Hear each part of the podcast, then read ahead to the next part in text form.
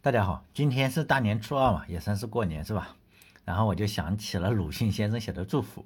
鲁迅先生写祝福的时候也是大年初几哈？肯定是应该是大年初一或者大年初二。这个我们在中学的时候都已经学过了。就是我想讲一下这篇文章的主人公祥林嫂。但现在的祥林嫂是一个非常非常负面的形象。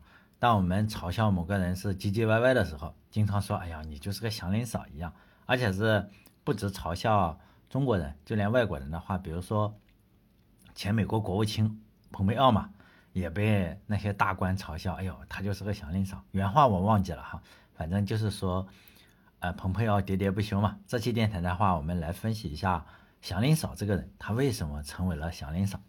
祥林嫂呢，她并不是天生是祥林嫂，她是被社会逼成祥林嫂的。呃，她没有名字，大家也不知道她叫什么东西。小说中透露呢，祥林嫂的第一任丈夫是比她小十岁。通过这条信息的话，我们可以得到一个比较初步的判断吧，就是祥林嫂是被买过去当童养媳的。就是现在是新中国了，已经我们伟大的新中国已经不会有买卖妇女情况发生了。所以呢，很多人是不知道什么叫做童养媳，我要先解释一下啊。就童养媳，就是说有婆家，婆家来养育这个女婴啊或者幼女。就是等到成年的时候再正式的去结婚。旧时候啊，就是说万恶的旧社会的时候，童养媳在中国是非常非常流行的。之所以盛行这个童养媳，就是怎么说啊？一是传统，第二呢就是非常贫穷和落后嘛。中国其实以前的古呃，我们经常说古代非常非常好，那都是一厢情愿嘛。其实并没有那么好，甚至非常非常的恶，就是老百姓的生活非常的低下。呃，你这个家境贫寒的话，你是娶不起儿媳妇的。为了解决这个问题的话，你就先养，就是说从外地抱养一个女婴过来养这个童养媳，长到十四五岁的时候啊，再再同儿子圆房，就是再结婚。这个抱来的女婴啊，有可能是弃婴，有可能就是说我不想养女儿，然后生出来就卖掉。至于这个比例是多少，我也不好说。你说祥林嫂是偷来的呢，还是呃？还是就是说他父母不要这个小说中没有说这个鲁迅肯定也不知道，因为他即使他写小说的话，这个也不知道嘛。童养媳一般都是比她的丈夫大，就是书中写写的要大十岁，比她的丈夫大十岁。可以说呢，她有两个角色，一个是要当他的老婆，第二个呢是大十岁你要哄着她，你要哄着老公。就是说呢，又当媳妇又当妈，就这个样子。祥林嫂呢，就是这样的一个人，就是用来买来当童养媳的。然后呢，祥林嫂的这个丈夫就是比她小十岁的这个丈夫去世了。在以前的话，你如果一个女的的丈夫去世了的话，女子一般是不能改嫁的。如果大家看这个古代的小说，有一个叫《儒林外史》，《儒林外史》很出名啊，大家可以看一下，比现在写的很多书要好看多，尤其是比网文。当然，只是我的推荐哈。里面有个叫王秀才的。你就发现是《儒林外史》，虽然过了很多年，现在的事情仍然是放在中国的，是是长。为什么叫名著？我也不知道它算不算名著哈，《儒林外史》，《儒林外史》很好看。你就会发现，哇，那个时候发生的事情在今天还在发生，真的是这样。就古代的小说，这个 《儒林外史》里里面有个王秀才，他的女儿就刚结婚不久嘛，然后他女婿就死了，他怎么做的？他就把自己的女儿逼死。就说呢，因为他要进《列女传》啊，还是什么东西，然后在得知他女儿终于被他逼死之后，他很高兴，并不是很痛心，他很高兴，高兴的就仰天大笑嘛，说他儿 女儿哈不是儿子，女儿死的好，就死的非常非常好。《儒林外史》里，就祥林嫂也是受这个影响很深的，嗯，不止祥林嫂，就是在古代的中国的女的受这个，因为。古代的中国是经常有贞节牌坊的，你就是说你老公死了，然后你最好是殉情，殉情哈，然后其次呢就是你饿死自己吧，或者是自杀，哎，这个就会给你盖一个这个贞节，证明你这个一女不嫁二夫。祥林嫂也是受这个影响比较深的，她不想改嫁，但是这由不得她，毕竟祥林嫂那个时代也进步嘛哈，她婆婆就想把她卖掉，因为她还有个小叔子，书中讲了，她小叔子可能更小一点。要把它卖掉，比如说换来了多少钱，书中有讲，换了八十千还是什么，我忘记了。大家可以去看那个书，反正就是要卖掉他，然后再给他的小叔子再买一个媳妇，就就是说你你得再买一个来，就相当于卖掉了他嫂子，然后再买一个来。为什么不让祥林嫂直接嫁给他哈？嫂子嘛。于是呢，他跑了，就祥林嫂因为这件事情，就他跑了嘛，就跑到了鲁迅的四叔家来打工。跑来的时候就年龄是二十六七岁嘛。鲁迅先生的描写就是说，他头上扎着白头绳。为什么扎白头绳？就是老公死了嘛，你要用个白布这样扎着。就是乌裙、蓝夹袄、月白背心，大约年龄是二十六七岁，脸色青黄，但两颊却是红的。他的模样很周正，手脚很壮大，然后又又只是顺着眼，不开一句口，像是一个安分耐劳的人。通过这上面就是鲁迅写的嘛。通过这个描写，我们可以看出祥林嫂是一个非常的安分守己的人嘛。如果打工的话，肯定不是像我们这样一年三百六十五天去摸鱼是吗？他不会去摸鱼，给他的工钱也不多吧，也不能说应该是比较少，就是每月的工钱是五百万。我觉得我有必要解释一下这五百万是多少钱，因为这个货币已经不太一个样了。当时一块大洋是一千文，以孔乙己为例哈，他要。呃，两万九一一叠茴香豆的话就是九文钱。孔乙己最后他不是死了吗？他没有还给这个鲁镇那个酒馆的钱是多少？十九文，就是总共欠了十九文钱。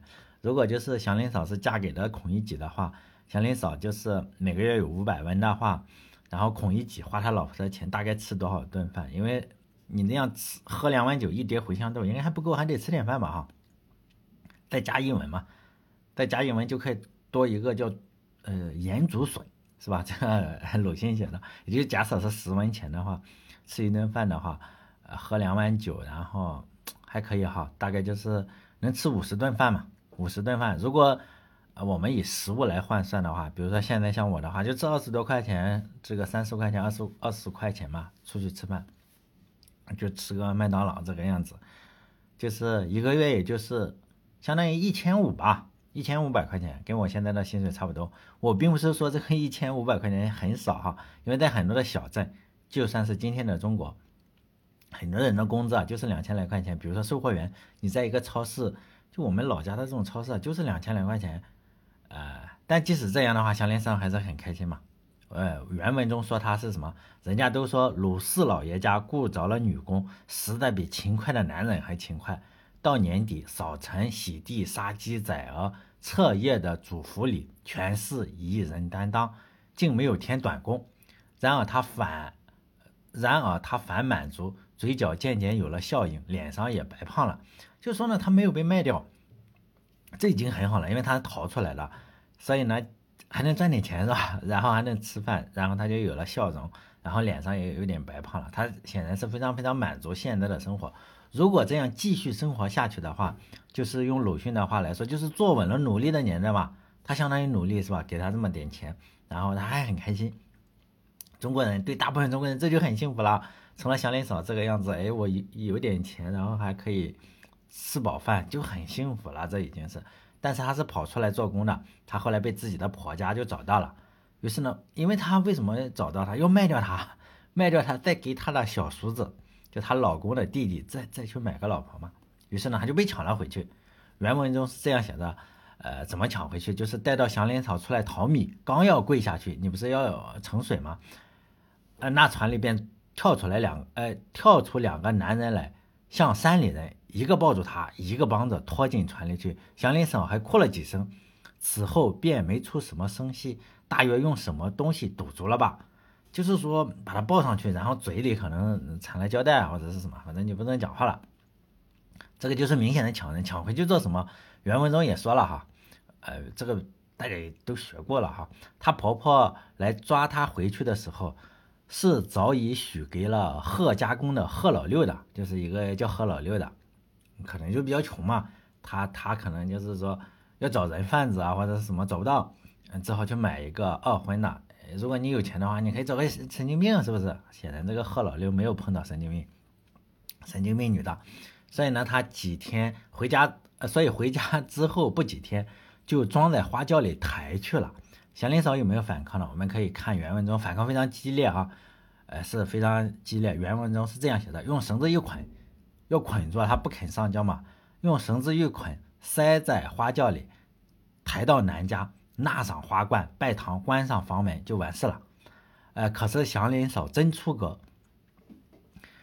听说那时，呃，听说那时实在闹得厉害，大家还都说大约因为在念书人家做过事，所以与众不同呢。太太，我们见得多了，回头人出嫁，喊呃哭喊的也有，说寻死觅活的也有，抬到南家闹得拜不成天地的也有，连花烛都砸了的也有。祥林嫂可是异乎寻常，呃，他们说他一路只是嚎骂，抬到贺家宫。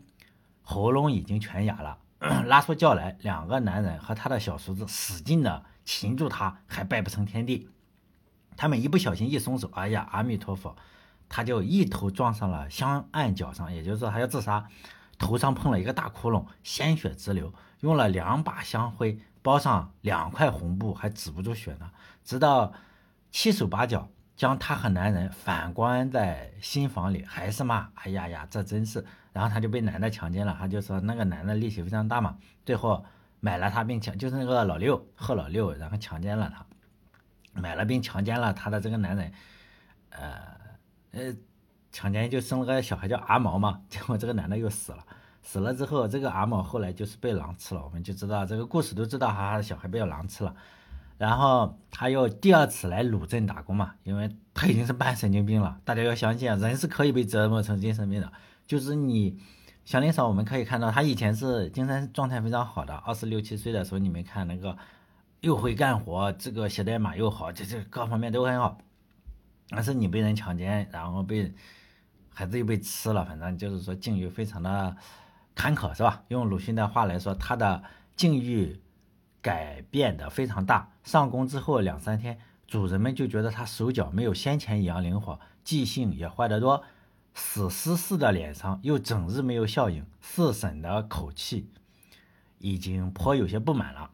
就是说呢，你已经被折磨成神经病了，是吧？镇上的人仍然叫他是祥林嫂，但是音调和先前不同，还和他讲笑话，但笑容却冷冷了。为什么？他神经病了嘛？他被折磨的，被人强奸，被人买卖。然后自己还要自杀，你要知道这个是是可以的，他全不理会这些，只是直着眼睛和大家讲他日夜不忘的故事，就是讲他的孩子，呃，被狼吃了嘛，这个大家都知道哈。祥林嫂做错了什么事情吗？没有，他没有做错任何事情，他仅仅是生在这个地方，有可能是被拐卖的，有可能是他的父母卖掉他去当了童养媳，然后呢，老公死了又被。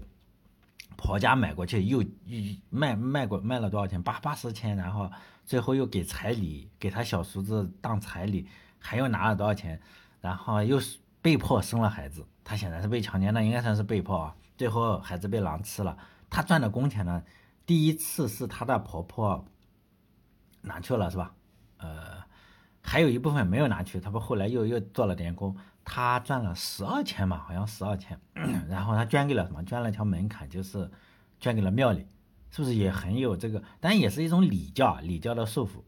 但我们，我还有就是我们读 读这篇文章，我们所有的学生都知道祥林嫂，我们怎么办呢？我们嘲笑他嘛，然后还用来说，哎呦，你婆婆要就是个祥林嫂。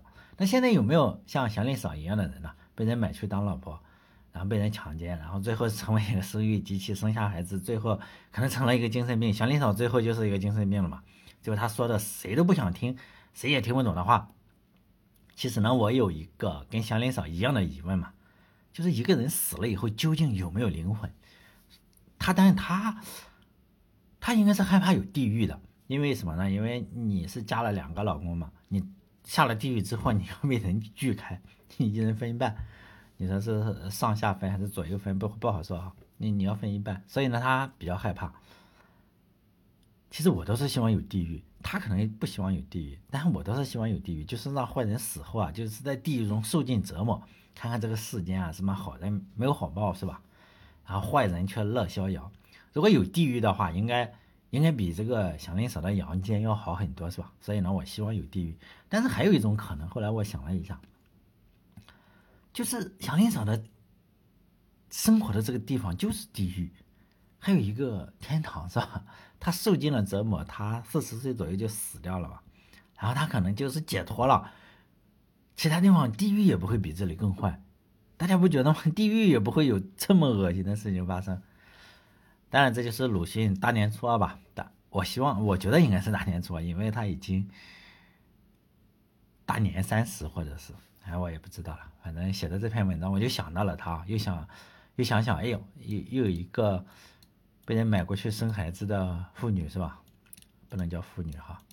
好嘞，这一期就到这里，再见。